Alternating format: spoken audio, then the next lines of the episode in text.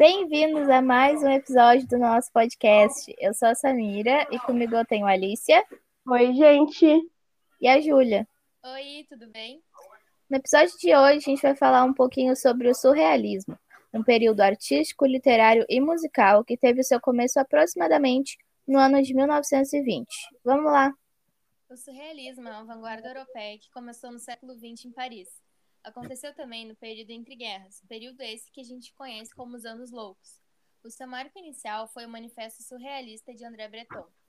Tem também como principais nomes Salvador Dali, René Magritte, Antonin Artaud, entre outros, e Tarsila Amaral aqui do Brasil. Outra importante influência ao surrealismo foi o estudo da psicanálise por Freud, que enfatizou o papel do inconsciente na atividade criativa. As principais características do surrealismo são o pensamento livre, a valorização do inconsciente, a influência das teorias da psicanálise, a criação de cenas irreais, a criação de uma realidade paralela e a expressividade espontânea.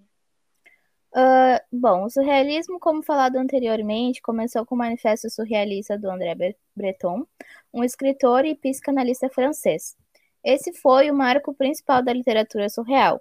E nesse manifesto foram apontados princípios básicos do movimento surrealista, tipo a ausência de lógica, o resgate das emoções, exaltação da liberdade de criação, o impulso humano, a adoção de uma realidade superior, entre outros.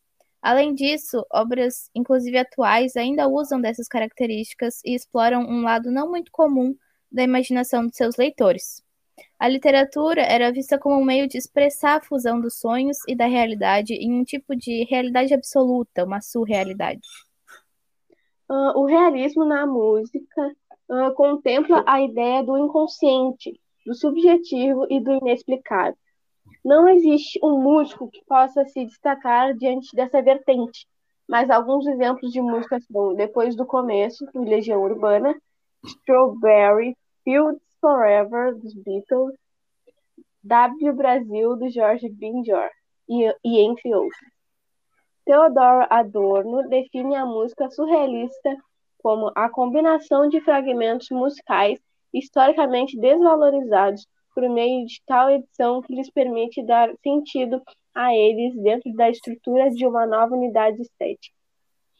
Como as atribuições estéticas mais características da música surrealista, os críticos costumam mencionar o auto, automatismo mental puro, a improvisação não idiomática e a Bom, gente, o podcast de hoje vai ficando por aqui. A gente espera que vocês tenham aproveitado essas informações que a gente deu. E até a próxima. Tchau. Tchau.